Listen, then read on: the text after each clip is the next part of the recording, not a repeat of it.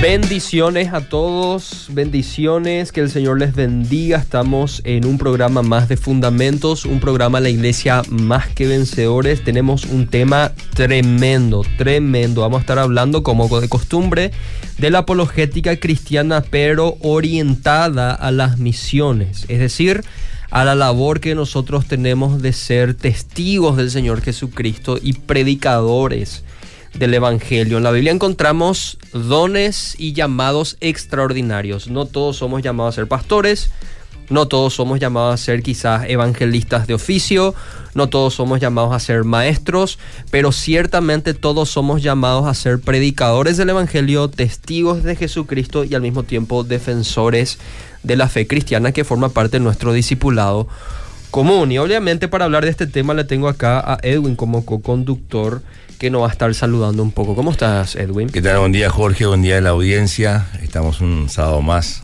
en el programa Fundamentos. Muy contento de estar acá. Realmente el tema de hoy es muy lindo. Eh, llamados a las misiones y a la defensa de la fe. ¿Cómo se relaciona la apologética y la defensa de la fe con las misiones? Yo creo que hay una conexión inherente tremenda ahí que vamos Inseparable. A estar, sí, que vamos a estar desarrollando con dos panelistas invitados espectaculares que tenemos que están en el campo, ¿verdad? Que Claro, tenemos hoy experimentados. El, el gusto de, de- de- de compartir con ellos la mesa. Y yo creo que va a ser un programa que va a ser de muchísima bendición. Ya le invito desde ya a la gente a participar. Pueden enviar sus mensajes al WhatsApp de la radio, acá al 0972-201-400. Y también estamos en vivo por Facebook Live en la fanpage de la Radio Beira. Ahí también nos pueden escribir sus comentarios, saludos y todo lo que quieran este, aportar al programa. Les vamos a estar leyendo acá en vivo.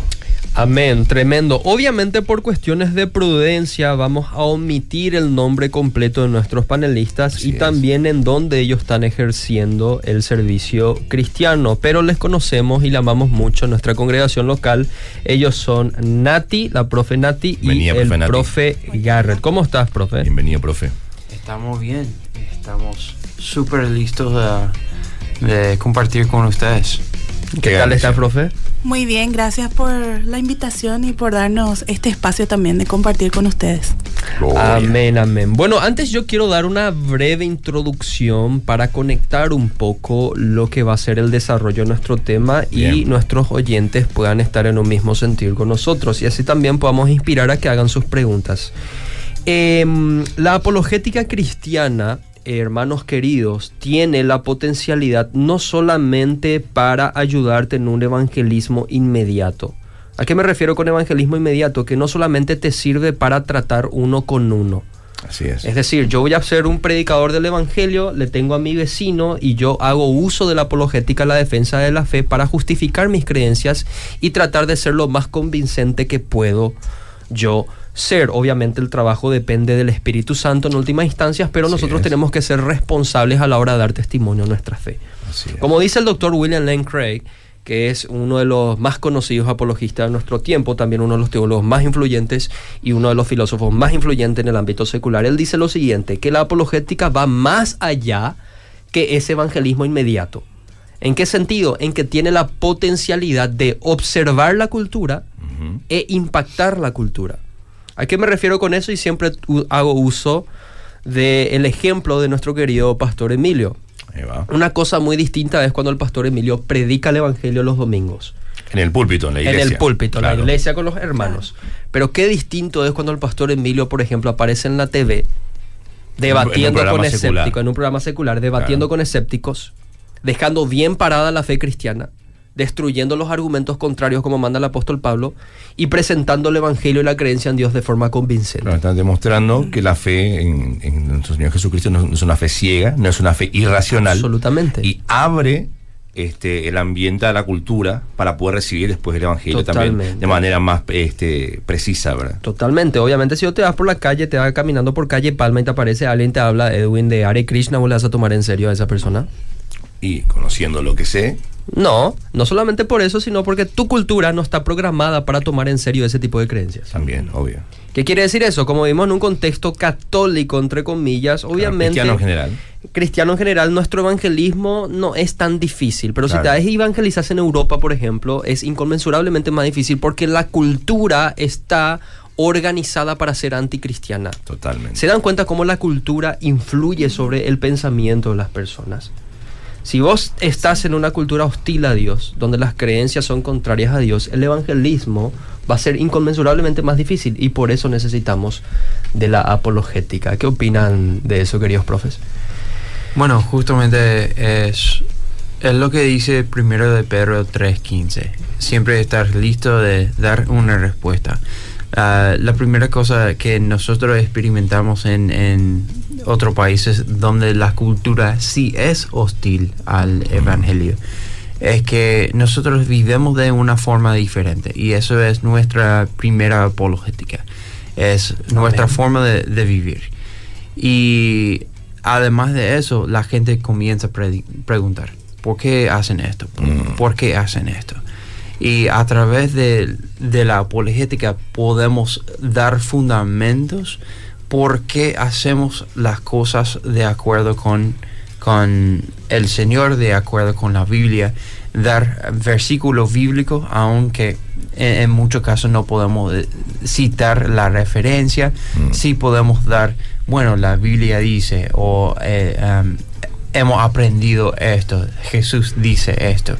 Y a través de eso, dar un fundamento para que la gente pueda acercar a Cristo y también entender ah, el form, la forma de vivir cristiano.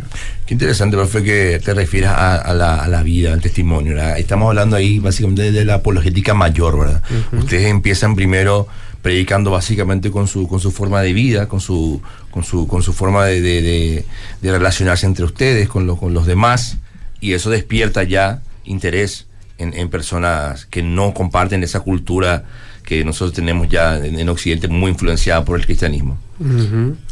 ¿Qué opinas de eso, profe Nati? Viste que el profe Garrett está hablando de la conducta y justamente Primera de Pedro habla de que antes de defender la fe lo que tenemos que hacer es santificar a Cristo en nuestros corazones. Después de eso viene la defensa de la fe. Ya lo que caracteriza a las mujeres, y eso también lo vemos en el Evangelio, es que uno de sus mayores en armas apologéticas es su conducta. Por ejemplo, haciendo, eh, en, refiriéndose a las mujeres que quizás están casadas con personas incrédulas, el apóstol Pablo le dice que considerando su conducta casta y piadosa o puedes santificar la vida de tu marido, por ejemplo. Imagínate el, ese, ese método apologético en un contexto difícil en donde la conducta es lo más importante.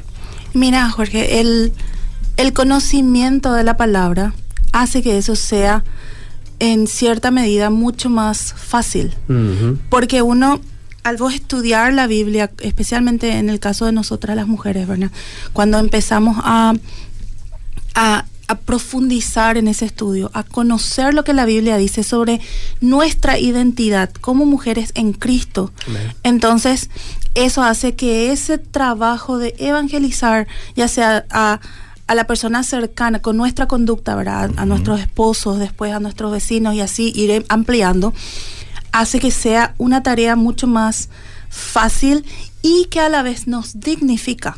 Amén. Porque muchas veces el concepto que se tiene es que porque nosotras somos mujeres y tenemos que callarnos, tenemos que dejar de compartir sobre el Evangelio, es más bien escuchar nomás, seguir, obedecer nomás, hacer esto, eh, hacer las cosas de la casa nomás, ¿verdad?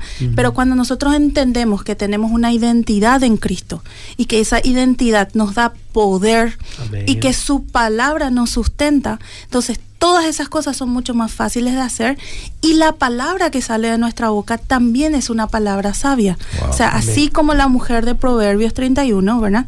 Nuestro dice que, que su esposo se deleita en ella, ¿verdad? Asimismo es cuando nosotras usamos el poder de nuestra boca de una manera sabia y acorde a la palabra. Pero eso solamente viene al nosotros encontrar esa identidad en Cristo dentro de la palabra de Dios. Amén, Qué amén. tremendo. Ah, ya que mencionan nomás identidad, me viene a la mente un montón de pensamientos porque tenemos que reconocer, y esto lo podemos hablar en otro programa, eh, no decimos esto por ser cristianos, pero la única cosmovisión que posiciona a la mujer en, una, en, un, en, en un lugar de honor digno es la cosmovisión cristiana. Así es. Ni el secularismo, ni el ateísmo. Bueno, en el ateísmo nadie lo está en un lugar digno, Claro. objetivamente hablando. No sé, una religión como el Islam, por ejemplo, ni siquiera el judaísmo ortodoxo tradicional posiciona a la mujer en, una, en un estatus digno, así como la cosmovisión cristiana. Imagínate, profe, vos estás en un contexto difícil, vos tenés esa tremenda arma de mostrarle tanto con tu vida que sos digna, al mismo tiempo también con tus enseñanzas. O sea, el hecho de que famoso se dice las mujeres siempre son más prácticas, es decir, la mujer observa más antes que escuchar. Eso trasciende culturas, ¿verdad? Vos estás Sí. en otra cultura, y, pero sigue siendo lo mismo, ¿verdad? Sigue siendo lo mismo, sí. Sigue siendo lo mismo, exactamente. ¿Y cómo vos ves esa parte, profe? Eh, discúlpame que quiera profundizar un poco sobre eso. O sea, vos ves mujeres de otras culturas que lejos está de la cosmovisión cristiana. ¿Cómo se sienten de repente esas mujeres dentro de su contexto cultural? Y mira, depende, depende mucho de, de qué, de qué religión estemos hablando, ¿verdad? Eh, en el caso, por ejemplo, de las, de las grandes religiones, así tanto como el judaísmo como el islamismo, ¿verdad? Las mujeres tienen un lugar secundario. Entonces, eh, muchas veces se trata de compensar eso. Es como que mantener, hacerle, para que cumpla ciertas reglas, hay que hacerle sentir feliz. Entonces, es darle lo que quieren, ¿verdad? Y en ese sentido, mucho se puede ver mucho en el contexto donde estamos nosotros es ir a lo superficial, o sea, Ah. querés belleza, querés un buen cuerpo, querés, querés ser fértil, ¿verdad? Porque una de las cosas, especialmente en el Islam, por ejemplo, es ser, eh, tener hijos también, ¿verdad? Que es algo que dignifica a la mujer en esa cultura. Entonces, eh, ¿cómo te ayudamos a conseguir eso? Entonces, muchas veces las mujeres recurren a todos esos elementos para llenar ese vacío que existe. Porque ustedes saben que fuera de lo que Cristo ofrece, ¿verdad? Siempre hay un vacío, nunca es suficiente lo que hacemos para llegar a alcanzar esa salvación. Entonces, cuando vos preguntas, por ejemplo, a, a una mujer específicamente eh, que tiene un lugar inferior en la sociedad, ¿verdad? Porque el esposo es el que manda, eh, los hombres son los que tienen más, tienen el primer lugar. Entonces, cuando vos le preguntas, ¿y cómo, cómo llegas a la salvación? ¿Cómo tenés eso? Eh, en tu religión, en tu contexto, en tu cultura, ¿verdad? Muchas de ellas no van a tener una respuesta para eso. Entonces, es empezar a profundizar con ellas y, y a medida que vas profundizando en eso, te encontrás con las mismas, eh, ¿cómo se dice? Las mismas características que tenemos todos. Claro. El sentirnos eh, que no somos suficientes, que hay un vacío que estamos necesitando llenar, que hay problemas emocionales muy profundos de rechazo y vamos otra vez a lo mismo, esa falta de identidad. Mm. No sabemos quiénes somos. Claro, no sabemos lo que Dios Y no realmente está claro, diciendo. en Dios. de- Exactamente, Claro. no sabemos quiénes somos en Dios. ¿Qué es lo que Dios nos dice que porque dice que él nos creó a su imagen y semejanza? Entonces, ese concepto de que nosotros tenemos un valor especialmente para la mujer en contextos muy difíciles, así de donde la cultura le machaca demasiado, Mm.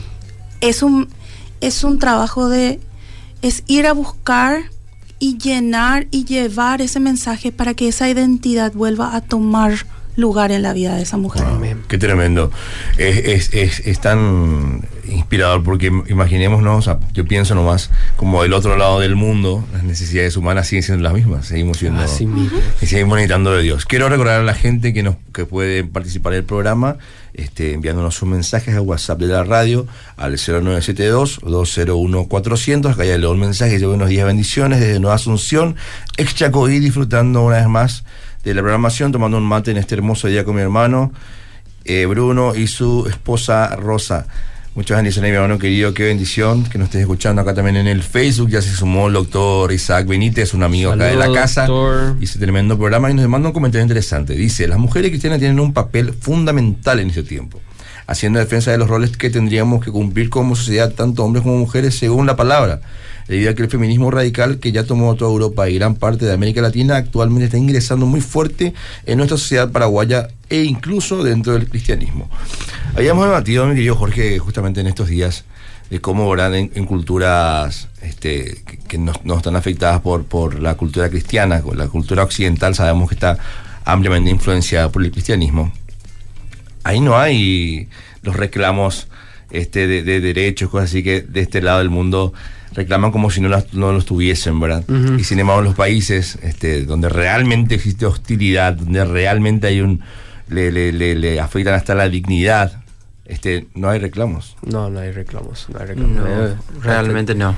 Am, por ejemplo, nuestro ambiente es, si, si voy a hablar bien, em, nuestro ambiente es la mitad ateo y la mitad musulmán. Mm. Y a través de eso, el, el lado ateo es por la mayoría occidental y todito se fueron por esa fuente. Por, eh, por ese lado están todos luchando con lo que sería am, los derechos, entre comillas, lo- los derechos humanos de, de los de todos. Que también es insostenible en la cosmovisión atea, por ejemplo. a- Así mismo, y porque yo, yo soy un científico, yo tengo colegas que también son biólogos, son científicos y igual se van por ese lado, es totalmente ilógico. Y am, también tenemos la cosmovisión musulmana en, Mm. en ese am- ambiente y eso es totalmente lo opuesto que ellos cierran la puerta para cualquier apertura a, a eso Mm. entonces todo pasa a escondido no es que no hay es que todo pasa a escondido Mira porque la gente tiene la- los mismos pecados las mismas fallas y, y las mismas huecos en sus corazones Eso trasciende fronteras. eh, así mismo. Entonces, nuestra, nosotros tenemos que lidiar con gente que sienten culpable por sentir así y hacer todo a escondido. Totalmente, totalmente. Algo que estaba mencionando la profe eh, es que de repente lo que ocurre en esos contextos es un pragmatismo. ¿Qué quiere decir eso? Que llega un punto en donde a mí no me interesa si mi cosmovisión o mi religión es cierta. Lo que me interesa es si funciona o no, si me da esto o si me da aquello. Eso es el pragmatismo. El pragmatismo no busca la verdad. El pragmatismo busca la funcionalidad. No me importa si es cierto, si es verdadero, si es intelectualmente viable. Lo que me importa es si funciona.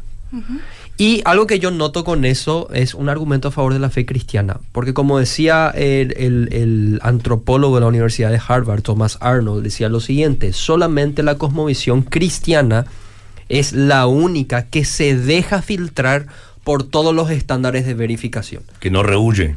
que no rehuye. O sea, al cristianismo no le interesa que le pongan filtros de historia, de ciencia o lo que sea. El cristianismo lo va a pasar. Ahora, cuando hablamos, por ejemplo, de hinduismo, islamismo y otras religiones conocidas, obviamente no les interesa si es histórica, no les interesa si es filosóficamente coherente, lo que les interesa es si funciona. De hecho, por ejemplo, tomando como ejemplo el Islam, el Islam luego no, le- no, no se trata lo de una religión de intelectualidad en donde debes entrenar tu mente, se trata de una religión de sumisión. Creo que de ahí viene el concepto de Islam, sumisión, ser Bien. sumiso. Solamente para, para antes de que sigas, cuando decís que funciona, es un aspecto funcional de una manera subjetiva, no de una manera objetiva. Claro, si funciona me refiero a si me da esto, como estuvo mencionando la profe, eh, si me da un estatus, si me da una casa, si me da riquezas, etcétera, obviamente yo voy a abrazar la O religión. un que me bienestar simplemente mental, por decir. Porque O si no tengo opción. Claro. si no tengo opción, por ejemplo. Pero también está el lado intelectual, profe, que eh, creo que en, en- en tu contexto se vive no tanto con el aspecto religioso, sino con el aspecto secular. Porque de repente los ateos son los que te reclaman un poco más el lado intelectual de la religiosidad cristiana. En, en cierta forma sí.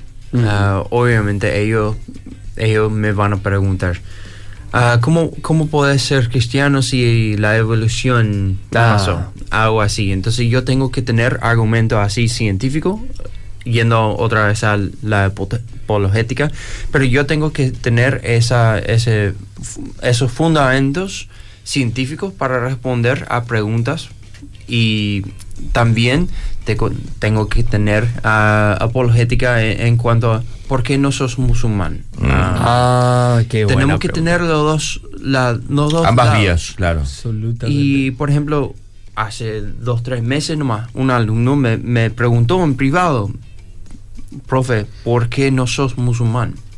Y yo tengo que tener los fundamentos de cómo creen los musulmanes para responderle de una forma que él va a entender y también para diferenciar lo que es el Islam y el cristianismo. Entonces mi respuesta sencilla fue, yo, yo soy cristiano porque yo creo que Dios me escucha. Y así una respuesta así tan sencilla le lleva a su Corán, que dice el Corán sobre la oración.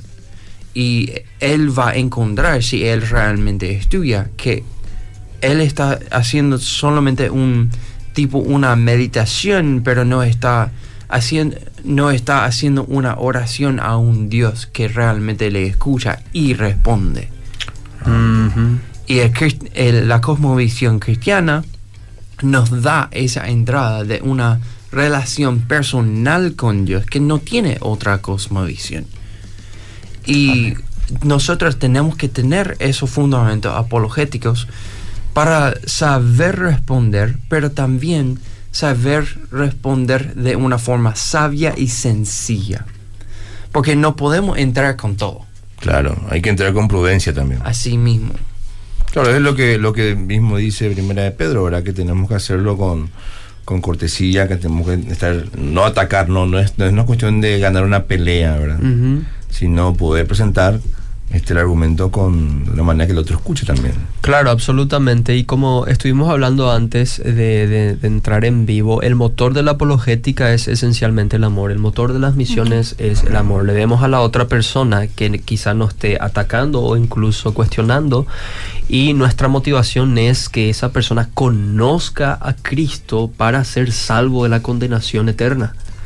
Porque a un creyente no le pone feliz que una persona se condene por, por sus falsas creencias, por su incredulidad. Primera de Corintios 3:16 dice, pero háganlo con gentileza y respeto, manteniendo la conciencia limpia para que los que hablan mal de la buena conducta de ustedes, en Cristo se avergüencen de sus calumnias. Ah. ¿Y cómo, profe, me, quedé más pensando cuando hablaba hace rato la profe Nati, de cómo como mujer, ¿verdad? Esa, esa impacta mucho en sus vidas el trato de, matrimonio.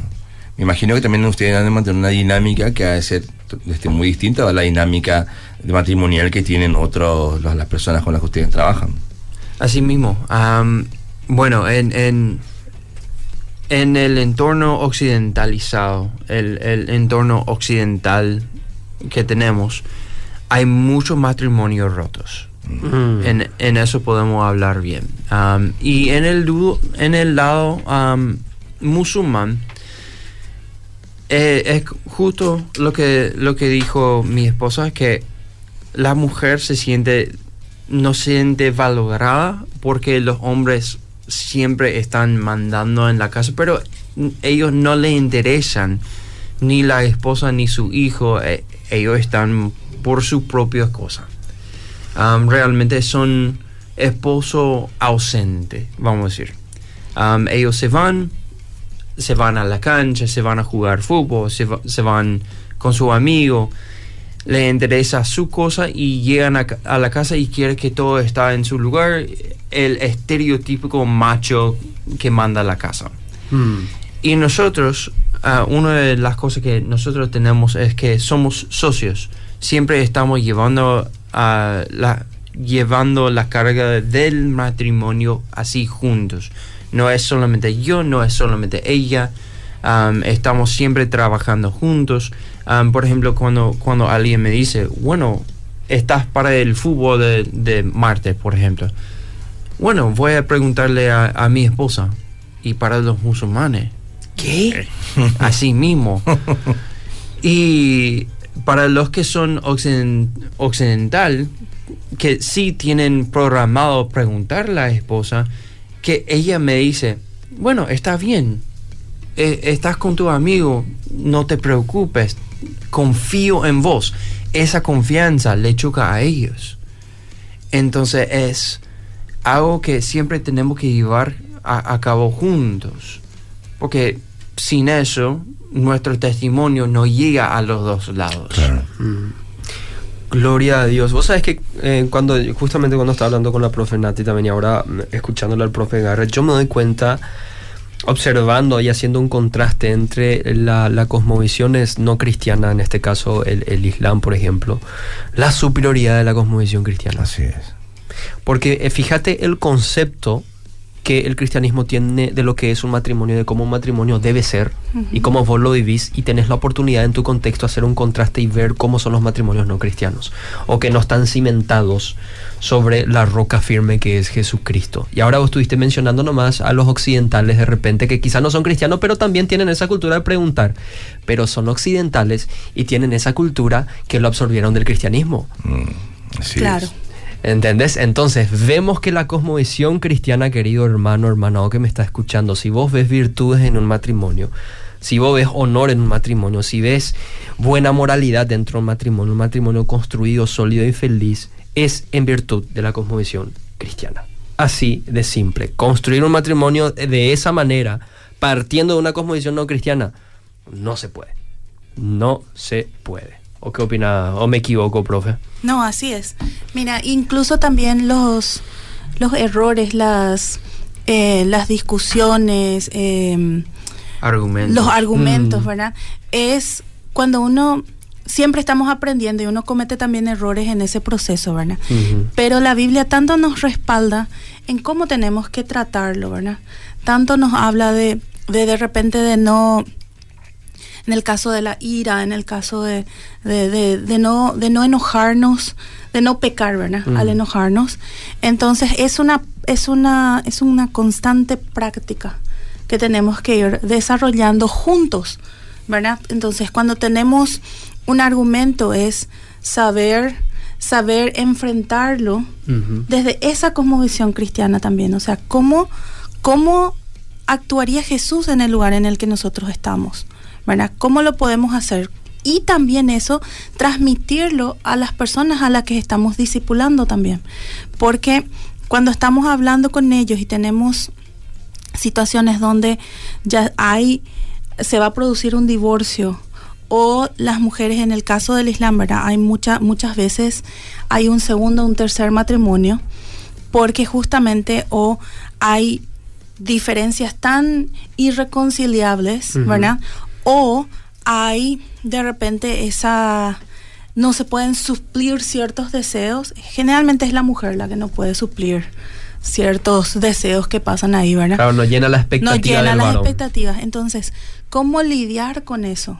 ¿Qué, ¿Qué hacer en casos como esos, verdad? Entonces, conversamos muchas veces con esas parejas y hablamos de, bueno, que nos y nos preguntan abiertamente, ¿cómo ustedes creen? Porque ustedes son cristianos Mm. y ustedes y, y la idea general es siempre que el son para todas, generalmente para todas las religiones, es que nosotros todos somos cristianos. Entonces, todos nosotros tomamos alcohol, todos nosotros Ah, claro. andamos Nos en todos fiesta, todos nosotros somos desordenados, ¿verdad? Y vos empezás a hablar y decir, no, la verdad es que la Biblia habla de que el esposo ame a su esposa. ¿Qué significa eso para qué significa eso para vos? Y el concepto de amor que se da y especialmente para la mujer, ¿verdad? Es muy delicado. Porque como es como generalmente los dioses que en los que creen no tienen esa consigna de amar, que más bien de ser un dios dictador. Entonces eso tra- se traduce a la relación matrimonial también. Entonces, cuando vos hablas de un dios que ama y de amor entre una pareja, eso también genera y es una forma de evangelizar también, porque vos estás enseñando algo que no es innato en ellos. Entonces, cuando habla la Biblia de que el hombre ame a su mujer y la mujer le admire, le respete, pero ¿por qué? Porque se siente amada y porque ese es el lenguaje de amor del esposo.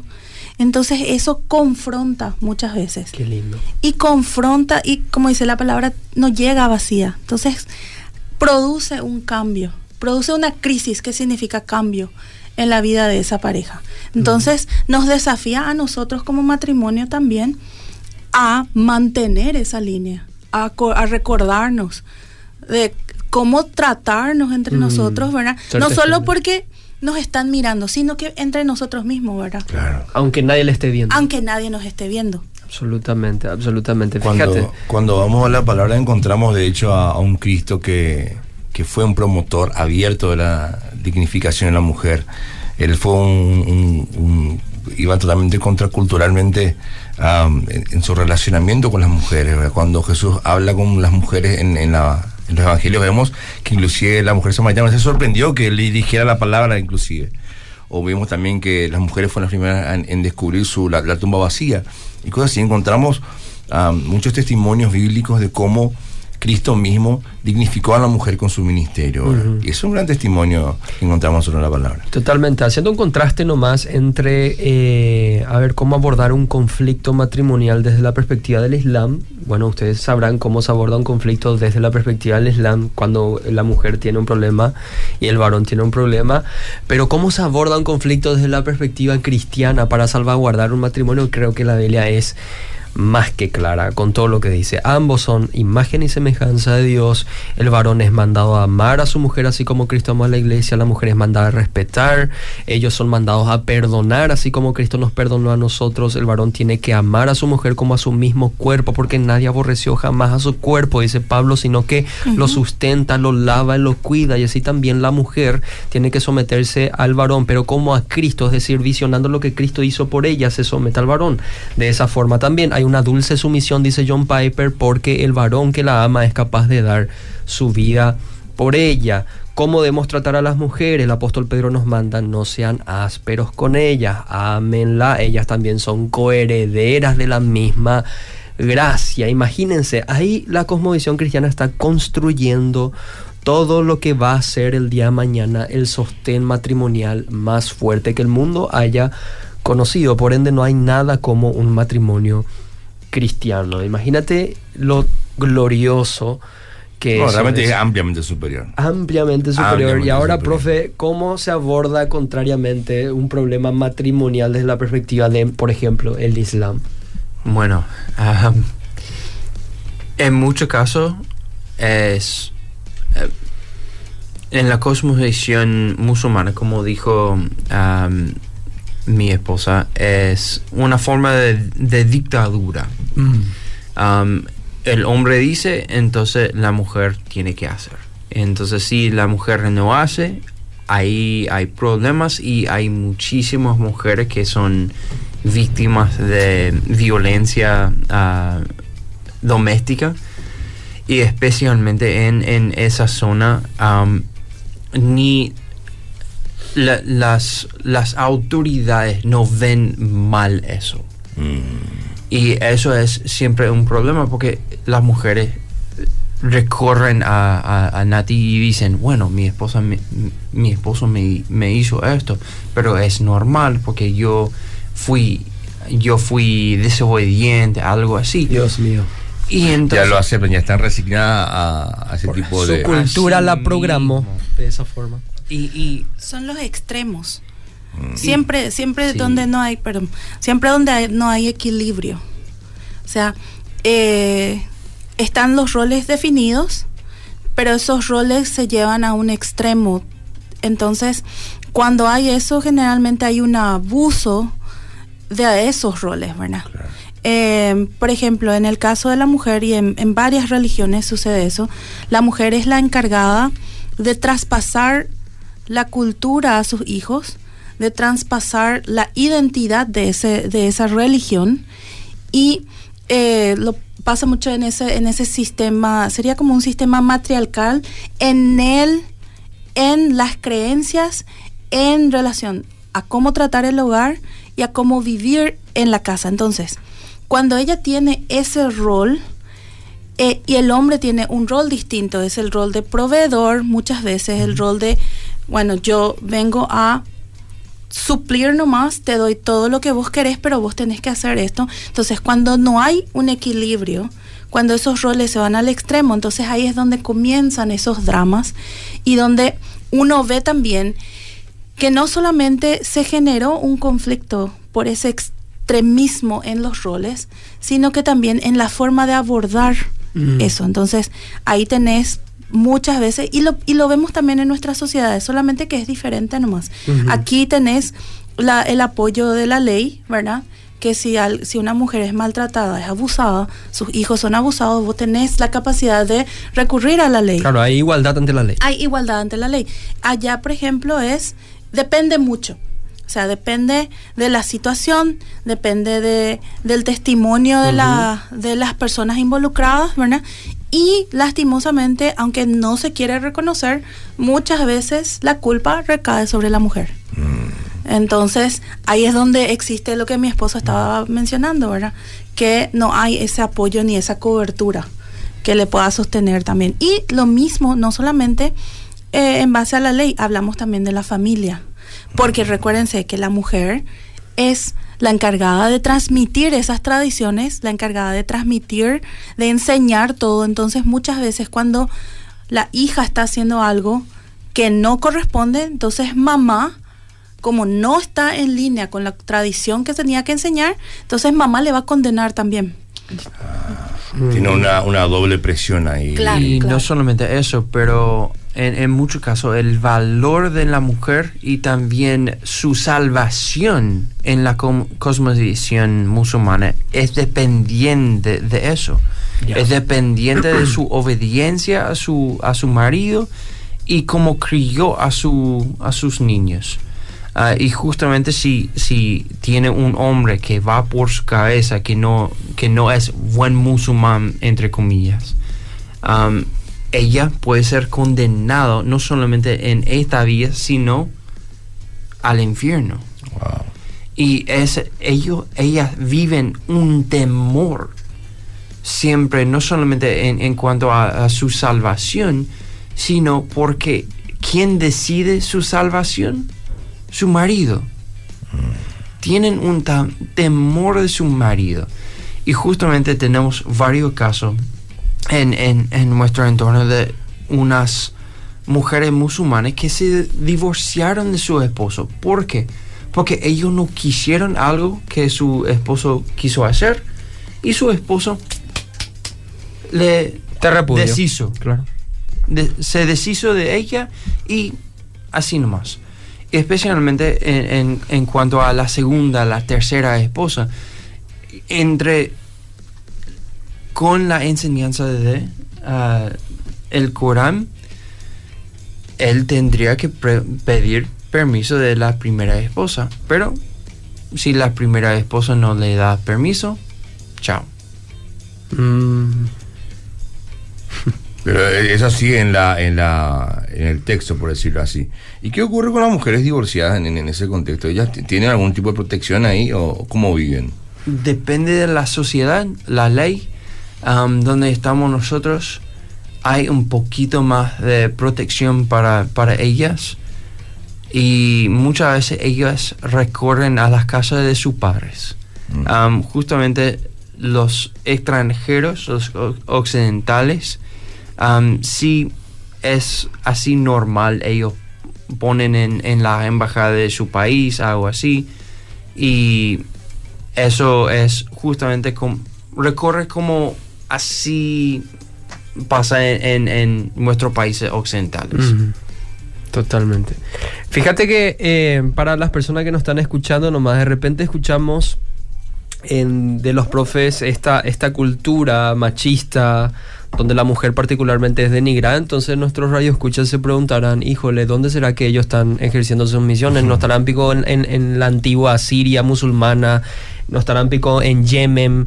No, no, no, estamos hablando de un país técnicamente civilizado, no vamos a dar el nombre, pero Claro. en donde no, las mujeres por lo menos no se les mata, no son ejecutadas. Uno de los, uno de los países es que te- de, de- de cultura musulmana probablemente con mayor apertura, eh, en cierto sentido, de- de- hacia ese tipo de cosas, ¿verdad? Ujú. No de los más fundamentalistas y aún así, ¿verdad? Claro, aún así, por más que este sea un país con apertura, vemos que por ser fieles al Islam tal cual es, porque ahora hay una versión liberal del islamismo, pues es otra, o- otra cuestión, pero siendo, eh, por así Fieles. decir, fieles al Islam, siempre vamos a terminar en lo mismo. Porque, eh, y esto no lo digo por ser cristiano, cualquier persona que conoce el Islam sabe que eh, no, no, no es una, una religión que se caracterice por elevar la dignidad de la vida humana. Así Eh, es. Pero también que eso también nos dé un argumento a no querer eh, compartir con ellos de, la verdad de Cristo, ¿verdad? Claro. Y también entender que no todos, no todos son iguales. O sea, estos son, mencionamos estos casos para para que para poder puntualizar las enseñanzas que se que existen dentro de esa religión, ¿verdad? Totalmente. Pero también entender que no todos hay musulmanes, hay gente que vive una vida pacífica, vive una vida buena, entre comillas, humanamente Claro. hablando, ¿verdad? Claro. Pero que también ellos necesitan de Cristo. O sea, no es necesariamente, no tenemos que enfocarnos en, en el extremo de, ¿verdad? Sí, a esos le estamos alcanzando también, pero a ese que está, que parece bueno, que hace Tiene bien la todas las necesidad. cosas, tiene la misma necesidad. Entonces, ahí es donde aprender, conocer de nuestra fe, entender lo que nosotros creemos, nos ayuda demasiado a diferenciar esas situaciones y también a diferenciar cómo vamos a exponer nuestra fe con ese tipo de personas. Amén, amén. Y ahí la importancia de que el misionero, el evangelista, se forme tanto en teología como en apologética. Y con ello yo no estoy refiriéndome a que tiene que entrar sí o sí en un instituto y formarse académicamente. No, me estoy refiriendo a la teología que corresponde al discipulado común de todos los cristianos. ¿En qué consiste? En conocer a Dios y en conocer su revelación escrita y saber justificarla. Sencillamente eso. Y es algo muy poco común en nuestro contexto acá, en Latinoamérica, que el misionero se capacite en esas áreas. El misionero es eh, en, en- en- en este contexto particular, según yo he observado, no se caracteriza tristemente por la formación teológica y por la formación en apologética. Hoy día vivimos un evangelismo evangelicalismo, mejor dicho, en donde nuestra predicación o nuestra vivencia cristiana está separada de la mente. Es decir, podemos presentar el Evangelio y podemos crecer en nuestra espiritualidad, entre comillas, pero sin un entrenamiento mental. Pero si somos seres integrales y el Señor nos manda a una renovación completa y a un discipulado integral, obviamente la mente también participa, debemos ser entrenados. Y si de algo te sirve la apologética es a que luego de predicar el Evangelio vos sepas responder la famosa pregunta que te hacen, ¿por qué? Por ejemplo, ¿por qué no sos musulmán, querido profe? ¿Por qué no sos musulmana, eh, profe? ¿Por qué crees que Jesús sí y, y Mahoma no? ¿O por qué Jesús sí y el teísmo cristiano sí, pero no el ateísmo? ¿Qué pasa con los cristianos? ¿Acaso los cristianos no se caracterizan también por la violencia, por las guerras que vemos, por ejemplo, en las cruzadas? ¿Acaso el Dios del Antiguo Testamento no es un Dios nocivo a la vida humana también que mandó a matar, a ejecutar? ¿Cómo me decís a mí que crean una Biblia que se contradice? Imagínate ese tipo de cosas. Y si vos no estás formado en apologética, vos solamente le vas a llamar a esa persona a que tenga una fe ciega, a que haga sencillamente y dependa únicamente del acto de creer, suprimiendo sus dudas por completo, suprimiendo sus preguntas y sencillamente llamándole a creer. Pero con la apologética vos haces algo más que sencillamente llamarla a creer. Vos le estás dando razones por las cuales es mucho mejor y es bueno y conveniente creer. Así de simple. Claro, es, como, como hace rato al, al comenzar más o menos estabas hablando de lo que dice el doctor Craig respecto de la apologética, ¿verdad? Y era lo primero de moldear la cultura, que es de este, mantener un ambiente cultural en el cual el evangelio se pueda escuchar. Claro, porque es intelectualmente opción- viable. Claro, como una opción via- eh, intelectualmente viable para hombres como para mujeres. Después también está la parte de fortalecer a los creyentes, porque la apologética también fortalece la fe de los creyentes. Claro. Muchos de los cristianos que no se animan a compartir su fe es porque tienen miedo de las preguntas de los incrédulos. Dicen, que tal si me preguntan, que tal si me preguntan X cosas, que tal si me preguntan X cosas y yo no sé, no sé responder. Y prepárate entonces, mi hermano, prepárate, estudiar tu fe, analizar tu fe, pensar tu fe. Para eso es la apologética para fortalecer la fe del creyente. Y bueno, obviamente como también está la, de evangelizar a los incrédulos, que en este caso es lo que están haciendo acá estos profes queridos en su misión, en su tarea misionera, ¿verdad? La de evangelizar a los incrédulos a través de la apologética, a través de demostrar que la cosmovisión cristiana es realmente superior, no a través de, de- de la, de, la, de la imposición o de la violencia o a través del ataque, sino a través del testimonio, a través del amor. Y la que- argumentación. Que, la argumentación este, inteligente, cortés. Es, es realmente muy inspirador todo esto. Claro, que quiero nomás agarrarme al segundo punto que menciona el doctor Craig, estuviste mencionando, Edwin. La apologética te ayuda a afrontar tus dudas. Ujú. Fortalece al creyente. ¿Por qué? Porque el creyente es alguien que tiene dudas. Imagínate, el Dios cristiano tiene un sistema mediante la cual lidia con tus dudas. Pero ¿cómo ocurre, por ejemplo, profe Nati, profe Garrett, cómo ocurre en el contexto donde ustedes estás, están cuando el creyente religioso tiene dudas? Porque la duda no es bien vista dentro de las religiones tradicionales. Incluso muchos por un mal concepto del cristianismo creen que no pueden dudar, que es pecado dudar, que hija de mí le estás ofendiendo a Dios con tus dudas. Pero, ¿cómo se vive, por ejemplo, las dudas? Imagínate, las dudas, las dudas que es inherente al ser humano, no importa Claro, de qué religión sos. sí. Vos sos un ser humano, sea la religión que fueses, que pertenezcas o que concibas, vas a tener dudas. Te vas a siempre preguntar, ¿por qué? ¿Por qué? ¿Por qué esto tiene que ser así? Te vas a autocuestionar. Eso es algo connatural al ser humano. ¿Cómo lidia, por ejemplo, el Islam, que es el caso que ustedes más enfrentan, con las dudas que esos religiosos tienen respecto a la religión que profesan? Y bueno, de- en el primer lugar, ellos, am, hablo de, de los musulmanes, tienen libros, tiene toda su apologética, entre comillas, que está basado en, en, a- en no solamente alcanzar más para la cosmovisión musulmana, sino también hacer lo mismo que la apolo- apologética cristiana, pero su po- apologética tiene muchas fallas históricas, no son coherentes en, en cuanto a lo filosófico, ah, no es coherente en, en cuanto a su religión, y entonces hay muchas fallas, y en, en muchos casos yo tengo alumnos que sí tienen esas preguntas y sus padres o sus maestros le dan estas respuestas y ahí se queda. Mm. En muchos casos no investigan porque en, en- en la cultura donde estamos nosotros no tienen una cultura de investigar. No tienen una cultura de conocer la verdad porque en su cultura es más am, ellos ellos se preocupan más por el honor de ser parte de su religión, parte de su familia, parte de su cultura, en vez de preocuparse por la verdad. Entonces ellos prefieren tener una media verdad y estar dentro de su cultura que tener la verdad y ser echados afuera. Y en ese es una cultura, es algo que con lo cual nosotros tenemos que lidiar um, y siempre, siempre tenemos que animar a la gente, preguntar, animar a la gente a investigar.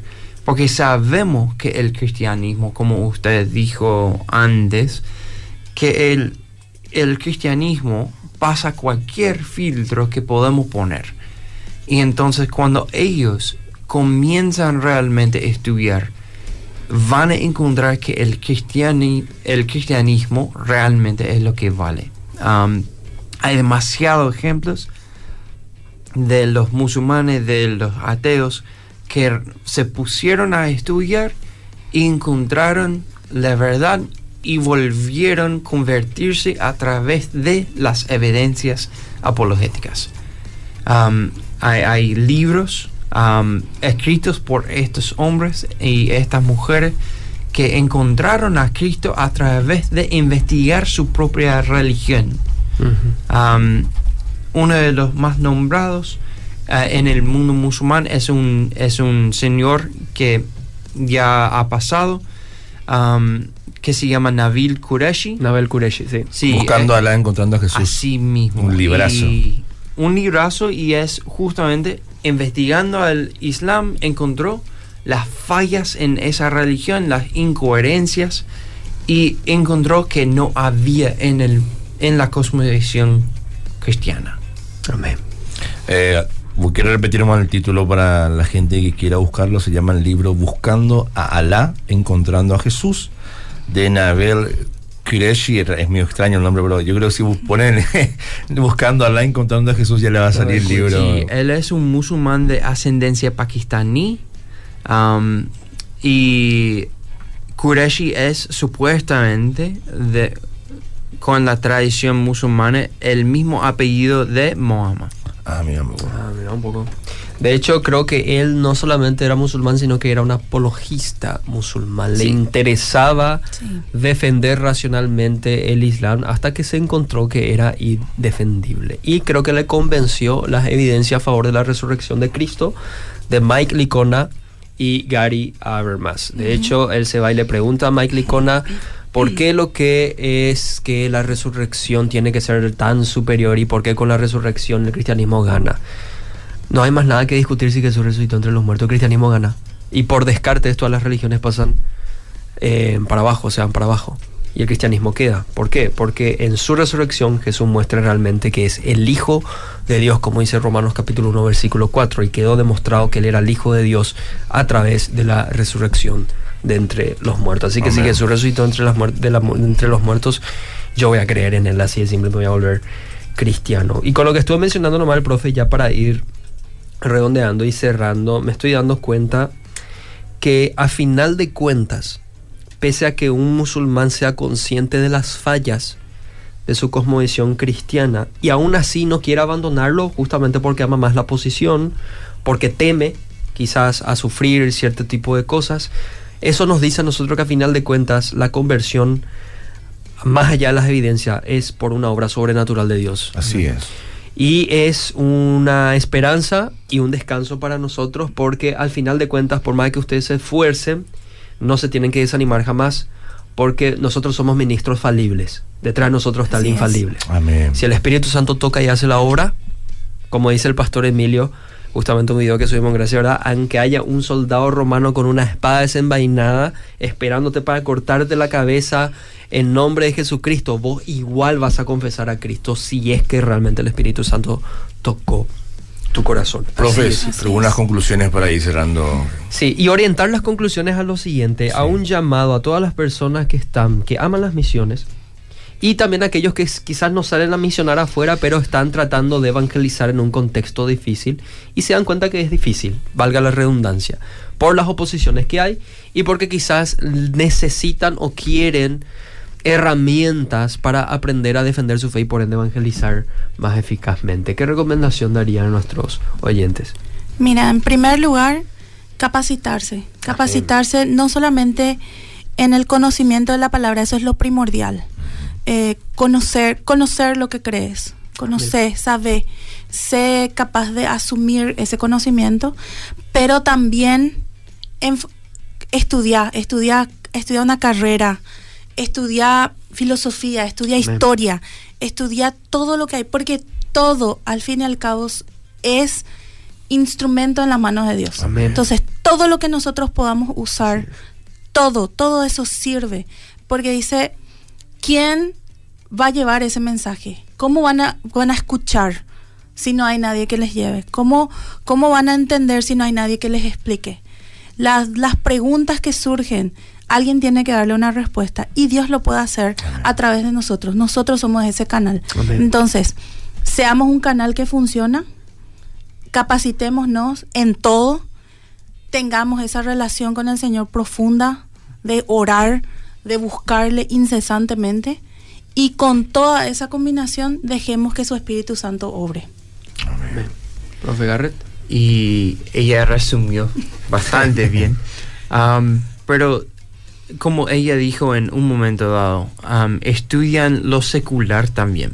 Am, y, y por eso digo la historia, la ciencia, la filosofía, porque justamente si vos conoces más de eso, la gente no, no solamente te van a, acercar por tu cristianismo, porque ah, también sos una persona conocido, un persona, una persona sabia, una persona que conoce muchísimo y ellos te van a ver como un experto en cualquier área y estudia una carrera, como, como dijo mi esposa.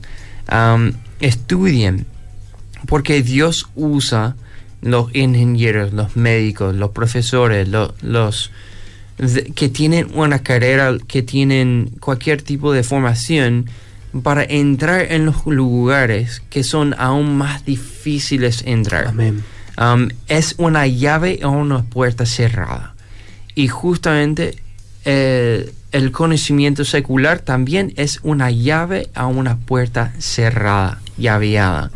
Y la apologética nos ayuda dentro del contexto cristiano defender nuestra fe y yo quiero terminar con esto.